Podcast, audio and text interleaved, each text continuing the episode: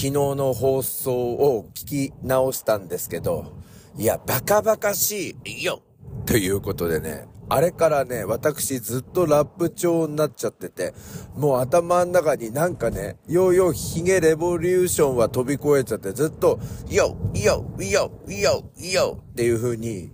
なんか流れてて、ちょっとね、仕事中もね、ずっと、ヨー、ヨー、ヨーっていう状態になってしまったんですけど、皆さんいかがお過ごしでしょうか？昨日のね、番組、なんかさ、ちょっと、機材のトラブルか何かで、うー録音がおかしくなってんじゃねっていう部分が前半にあったんですよ。で、それか、心霊現象か何かなのかなっていう部分が最初の方ね、ちょっと聞き直してほしいんですけど、よ、よ、よ、よの中に、あの、私ね、明らかによっちゃんイカって一瞬で挿入していたんだなって思って、いや、俺すごい技だなと思ったんですよ。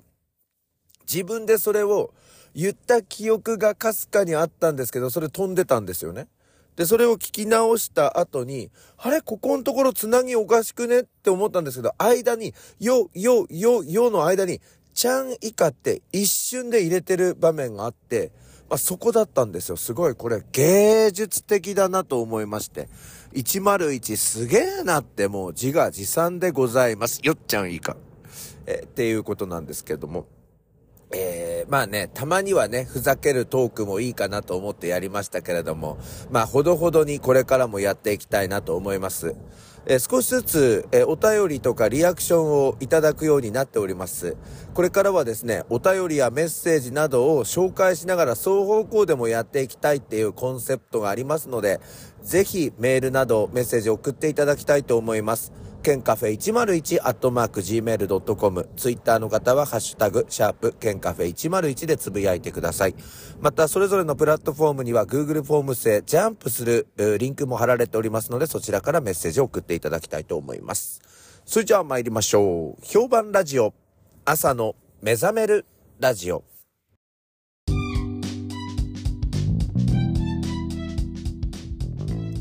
改めましておはようございます評判ラジオ朝の目覚めるラジオナビゲーターの101健です。私の愛車レボーグの外気温度計4度でございます。アップルウォッチの予想最高気温今日13度という風に出ております。天気は1日晴れるということでございます。えー、日の入りの時刻17時32分日照時間9時41 9時間41分ということで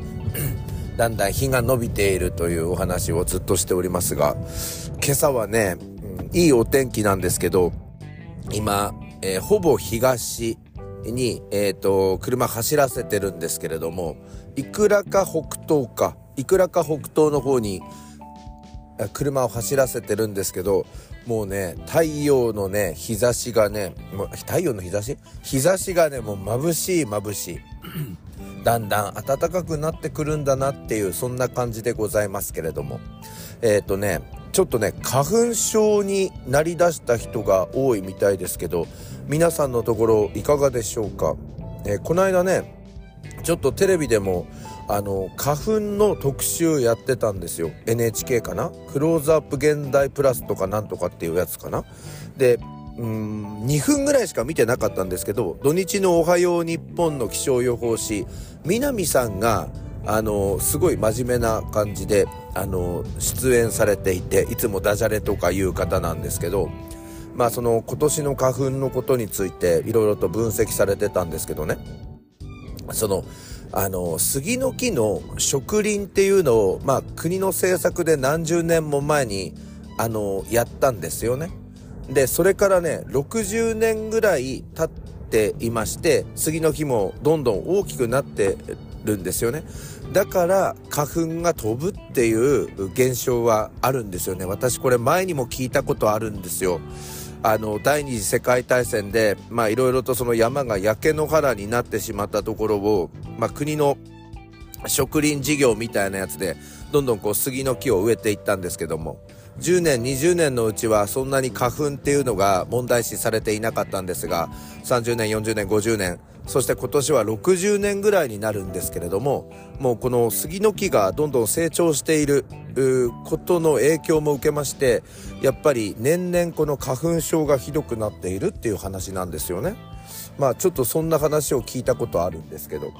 それからこの間ね、茨城新聞をちょっと読んでいましたらね、今ね、小学生の半分ぐらいの方がもう花粉症っていう症状を持っているっていうんですよね。私がね、小学生の頃っていうのは、もう30年、いや、やばい。40年近く前なんですね。今自分でもびっくりしましたけど、あの40年前とかっていうのはね、花粉症の人ね、クラスに1人しかいなかったよね。あの、もともとアレルギーとか持ってた子なんですけど、なんかその子は、その春にになると目が痒くなって目が真っ赤になっちゃうんですよ。で、どうしたの？って言ったら、トイケン俺花粉症なんだよって言って、クラスに1人だけいたんですけど、今は小学生の半分の方が花粉症っていうことですけど、皆さんの学校や職場いかがですか？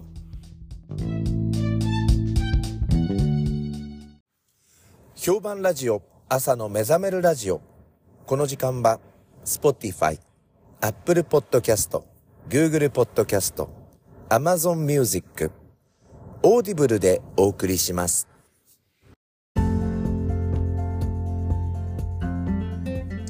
この間さ、昼間に坂東太郎行ったんですよ、病院の帰り。で、午前中年休もらって、午後からあの仕事だったんですけど、ちょっと時間があったので、午後の仕事開始まで。だから坂東太郎で早めの、あの、お昼を食べたんですけど、私が入る直前に3人が入っていきまして、えー、40、2、3歳かな？すごいよね。2、3歳まで当てるっていうイメージね。42、3歳の夫婦と、うん85ぐらいかなのおばあちゃんの3人だったんですけど、あれ完全にあれはおばあちゃん、かっ転がされてますからね。で、私はね、天ぷらそばと、うんと、カツ丼を注文しまして、えー、それで食べてたんですけど、あのー、その42、3歳の夫婦は、なんかレディースセットだの、なんとか午前だの、すごい、なんていうの、入れ物に入ってきてるセット頼んでんですよね。で、おばちゃんは、なんか、うどんみたいなの食べてんのね。うどん。安いやつ。あれ、絶対かっ転がされてますからね。で、私ね、支払いのところまで様子見てやっかと思ったんですけど、もう仕事にね、あの、行かなきゃなんないっていうことで、最後まで見られなかったんですよ、そのドラマの最終話。そのまま仕事に向かっちゃったんですけど、あれは完全にかっ転がされてますからね。あの、ポッドキャスト昔から聞いてる人は大体そのかっ転がすとかかっ転がされるってわかると思うんですけど、あの、年上の方、特に高齢者が 我が夫婦らに一緒にご飯食べに行こうって言って誘われて喜んでいくんだけど、最後、支払いは高齢者がしてるっていう、その様を、かっ転がす、かっ転がされるっていうことで私定義づけてるんですよ。あの、私のね、住んでる田舎の方だと結構、あの、高齢者の人たちが集まって、まあ、かっ転がされてんの悪くないのかな？なんかこう、子供たちが遊びに来て、うん、ご飯食べに行ってご馳走したっていうような、まあ話がしたいんですけど、そこに最後、かっ転がされるっていうのを、あの、入れるんですよ。こんな感じですね。こないだ子供ら来て、孫も連れてきて、ほんでお昼バンド太郎行ったんだけど、最後かっ転がされちったよっていう風に言うんですよ。だからその、最後ご馳走したよっていう、その恥ずかしさみたいなのもあるのか、それとも、いっぱい払わされちったっていうことなのかわかんないんですけど、とにかくかっ転がされちったよって言うんですよ。で、よくあの、バンド太郎では、あの、かっ転がされてる、あの、高齢者多いですよね。あそこはあの、寿司とかうどんとか、そばとかもありまして、高齢者でも楽しめる食べ物もありますし、そして若い人向けにも、まあ、和食で美味しいっていうのがありまして、まあ、その老若男女が集える、まあ、絶好のレストランかなと思うんですけど、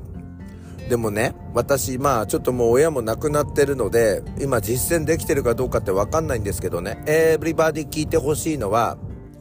自分が40歳過ぎたらば、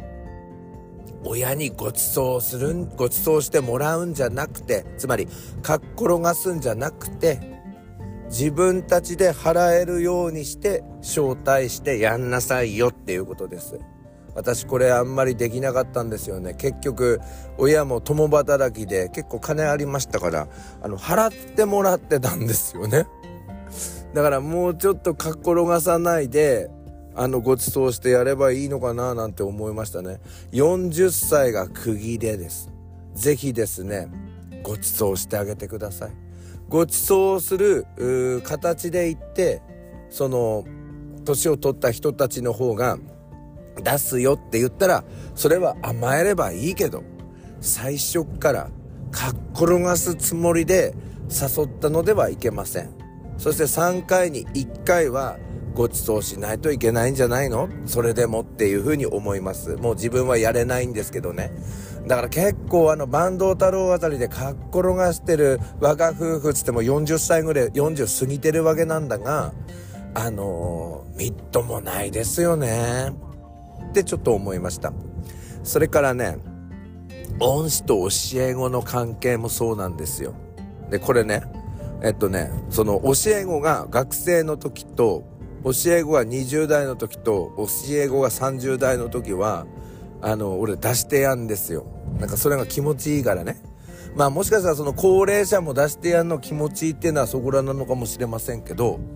あの教え子が学生20代30代の時は出してやります。それがなんかやっぱ自分の楽しみみたいになるんですけど覚えとけよお前ら。40過ぎてからはおめえらがご馳走すんのって思います。俺ね、この頃ね、あの、教え子で嫌な年代いるんですよ。あいつらは、本当に、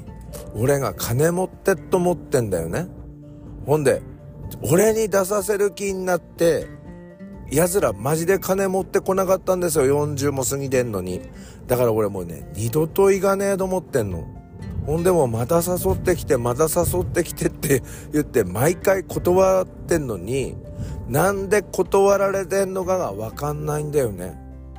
あれ誰も教えなかったんだと思うよ、親も。だから40過ぎたら恩師を招待すんの。別にサイゼリアでもココスでもかまねがら。そんで出しますよ先生お世話になったんだからって言って。いいよいいよ。じゃあ俺1万出すから残りおめらでやれ。みたいな感じが最空なんですけどその人たち俺ら金持ってないんですよ。今子育てで金がなくてって。だからすいません今日お金がなくてって俺言われたことあって。じゃあ呼ぶんじゃねえよおめえ。かっ転がすために呼んだのげこういう高い店って思ったことがあって。だからねちょっと私の教訓というか、なかなかこういうの教えてくれる人いませんよ。40歳過ぎたら教え子にご馳走するつもりで生きなさい。それまではご馳走していいんです。それから親とかに対しても40過ぎたらかっころがしてばっかりいいんじゃねえの？っていうことが言いたいのです。さあ、今日も頑張っていきましょう。それでは今日も一日皆さんお元気でいってらっしゃい。この後は東京のスタジオからニュースをお伝えします。